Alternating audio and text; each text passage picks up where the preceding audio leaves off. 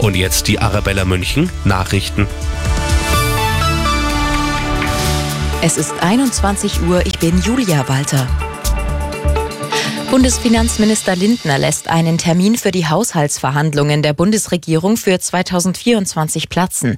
Das berichtet die Süddeutsche Zeitung. Eigentlich war geplant, dass Lindner die Etatpläne kommenden Mittwoch vorstellt. Allerdings könnten Zusatzwünsche der Minister im Wert von 70 Milliarden Euro nicht umgesetzt werden. Daher sei der Termin nicht zu halten. Einen neuen Zeitpunkt wolle Lindner ausdrücklich nicht nennen. Ein unbefristeter Streik bei der Deutschen Post ist vorerst abgewendet, obwohl eine Urabstimmung bei den Mitarbeitern eine klare Mehrheit für einen unbefristeten Streik ergab, gehen die Tarifgespräche mit Verdi schon morgen weiter. Sollten die Verhandlungen erneut fehlschlagen, könnte es doch noch zu dauerhaften Streiks kommen.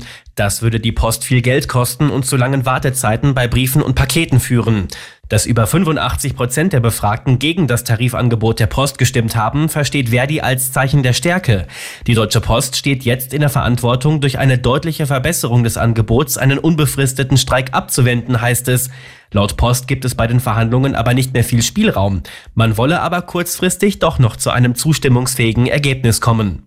Timo Müller, Nachrichtenredaktion.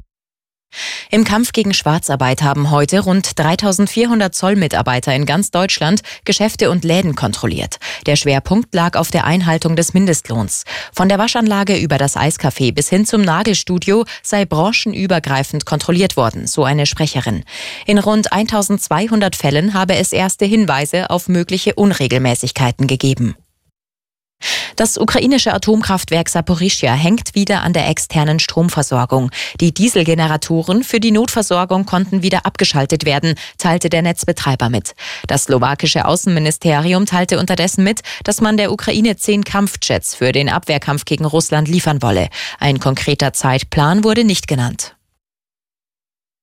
Fußball-Bundesligist Leverkusen hat sich eine gute Ausgangsposition für das Erreichen des Europa League Viertelfinales erspielt.